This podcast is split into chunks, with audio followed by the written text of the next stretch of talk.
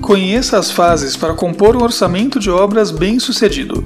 Este conteúdo foi produzido pela equipe do Mobus Construção. Acesse www.mobusconstrução.com.br para mais conteúdos. O orçamento de obras é um documento obtido através da orçamentação que visa determinar os gastos para a execução de uma obra. Ele engloba os custos desde a concepção da edificação até o momento em que a construção é totalmente finalizada. A orçamentação é uma parte primordial de qualquer construção, já que é um instrumento para obtenção e fixação do preço base. O valor final do custo e do lucro consta no orçamento de obras e vai definir a viabilidade para a realização de uma obra. Sem a estimativa mais precisa possível, é provável que, no decorrer da construção, falte dinheiro para concluir os serviços planejados e ocorra um atraso na execução.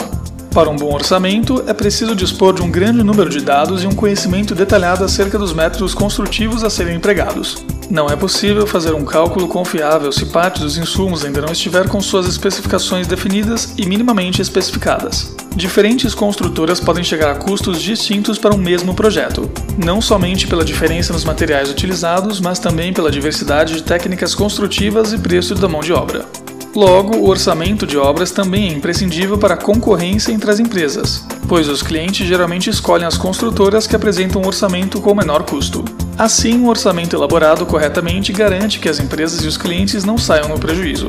Mas antes de falar sobre o orçamento de obras e seu passo a passo, vamos apresentar as três fases principais que correspondem à elaboração e à definição do investimento em uma construção. Elaboração e definição do investimento em uma obra. Análise. Nessa etapa, a quantidade de profissionais envolvidos vai depender do tamanho e da complexidade do empreendimento, mas é preciso sempre contar com um engenheiro e um arquiteto. É preciso avaliar a viabilidade da obra a ser realizada, levando em consideração o que será construído, para quem e por quê. Além disso, é necessário analisar se o custo aplicado ao investimento vai gerar o lucro desejado, mantendo um orçamento condizente com a realidade. Também é fundamental saber se o projeto está de acordo com as leis vigentes no local da obra. Se houver inadequações, isso vai gerar mais tempo e mais custos no orçamento. Documentação. Como o próprio nome sugere, é a etapa para estudar toda a documentação necessária e também os possíveis custos para aprovação delas. Ter uma lista com tudo o que for preciso e os devidos responsáveis pode ajudar muito, inclusive para prever quando os papéis serão necessários e prepará-los com antecedência, evitando atrasos no cronograma da obra. Tomada de decisões. Nesse momento, determina-se o potencial do empreendimento. É preciso calcular o tempo médio que a obra vai levar e os possíveis atrasos, e com isso fazer uma previsão do mercado imobiliário para quando a obra for concluída. Essa avaliação é crucial, pois talvez os lucros que a edificação geraria no mercado imobiliário atual podem ser diferentes, se, quando ela estiver concluída, o mercado estiver em baixa ou em alta. Como uma obra pode durar meses ou até anos, algumas estimativas de custo nem sempre serão acertadas, já que alguns valores de insumos e serviços podem variar com o tempo. Portanto, é preciso prever da maneira mais precisa possível tudo o que pode acontecer no decorrer da construção. Ao final dessas etapas, o investimento disponível, a estimativa de lucro e o tempo médio para a realização da obra precisam estar definidos para que a elaboração do orçamento da obra possa começar. As principais fases de um orçamento de obras bem-sucedido. Já apresentamos um panorama geral de como lidar com a definição do investimento, mas como na prática realizar um orçamento de obras. Aqui falaremos sobre as principais etapas desse processo. 1. Estudo das variáveis. Basicamente, essa etapa é um levantamento de todas as informações disponíveis sobre a construção de tudo o que possa gerar custos. Isso engloba desde os profissionais responsáveis pelo projeto e pela execução, os materiais, os documentos, entre outros. Após obtidos esses dados, é necessário que se faça uma organização deles para agilizar os processos posteriores. A organização das informações pode ser feita de diversas maneiras. A mais comum é por meio de planilhas, tabelas e memoriais descritivos. Mas quanto mais específica for a descrição de cada etapa construtiva, melhor será a precisão dos custos e menor a probabilidade de esquecer alguma variável geradora de gastos. Por exemplo, se a obra vai possuir diversos pavimentos, pode-se fazer uma divisão das etapas construtivas, da mão de obra e dos materiais por cada pavimento a ser construído. Pode-se ainda fazer uma divisão dentro das etapas em um pavimento, especificando a etapa estrutural, hidráulica, elétrica, de vedação, entre outras. É importante que haja especificação e organização, pois essa etapa definirá o caminho que a composição de custos vai seguir. Além disso, há um aumento na clareza do orçamento, para que ele possa ser entendido inclusive por algum cliente leigo no assunto. Essa etapa precisa acontecer em conjunto com os profissionais responsáveis pelo planejamento da obra e com o grupo que a executará, visto que o que estiver no orçamento de obras deve ser compatível com a posterior execução. Aqui é possível perceber a relevância de manter a sinergia entre os dois setores, fazendo com que todos os envolvidos saibam as etapas da construção. 2. Composição de custos. Existem diversos custos que compõem uma obra. Alguns são diretos e outros indiretos. Os diretos são aqueles associados aos serviços no canteiro de obras, ou seja, o custo com a mão de obra e os materiais. Os custos com materiais podem ser unitários, exemplo, quilo de armação, metro cúbico de concreto, ou podem ser dados em forma de verba quando não tiverem uma unidade mensurável.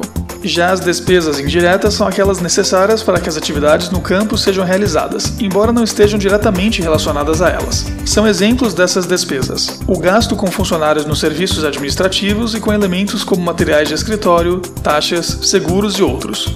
Com os serviços listados e suas unidades especificadas, o engenheiro deve calcular os quantitativos de tudo o que será necessário para a construção. Esta costuma ser uma das fases mais trabalhosas da elaboração de um orçamento, já que requer um cuidado especial. Afinal, um erro nesses cálculos pode causar alterações absurdas no final do orçamento de obras. O quantitativo de materiais deve ser feito de acordo com as especificações técnicas, os projetos e o memorial descritivo. Em caso de anteprojetos ou projetos que ainda serão modificados, mesmo que minimamente, os resultados não serão muito próximos da realidade. Portanto, quanto mais desenvolvidas e definitivas forem as informações, melhor será o orçamento de obras. No cálculo dos quantitativos são levados em consideração aspectos além dos materiais de construção necessários. É preciso calcular a produtividade dos funcionários e, com isso, definir a quantidade de horas para a realização dos serviços. Há também o cálculo do material desperdiçado, dos rejeitos, entre outros. Em seguida, devem ser coletados os preços de mercado para os insumos e mão de obra, tanto os de custos indiretos como os diretos. Por exemplo, após o engenheiro definir no quantitativo quantos metros quadrados de alvenaria serão executados, agora será determinado o valor de tudo o que é necessário para a execução, chegando a uma despesa total para o serviço.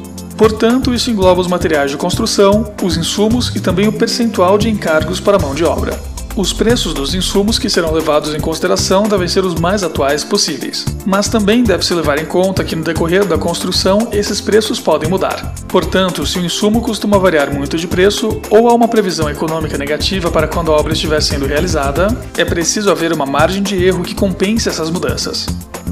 3. Fechamento do orçamento de obras. Com o orçamento praticamente finalizado, o construtor deve estipular a lucratividade que se deseja obter, levando em consideração aspectos como riscos, concorrência e o mercado imobiliário. Além disso, sobre o custo direto é preciso calcular um fator que representa o gasto indireto, o lucro e os impostos incidentes, utilizando um fator de majoração chamado de BDI, benefícios e despesas indiretas. De maneira simples, o BDI é o percentual que deve ser aplicado sobre o custo direto encontrado no orçamento para se chegar ao preço final de venda. No fechamento do orçamento de obras, é possível trabalhar com algumas ferramentas importantes, como as curvas ABC de insumos e de serviços.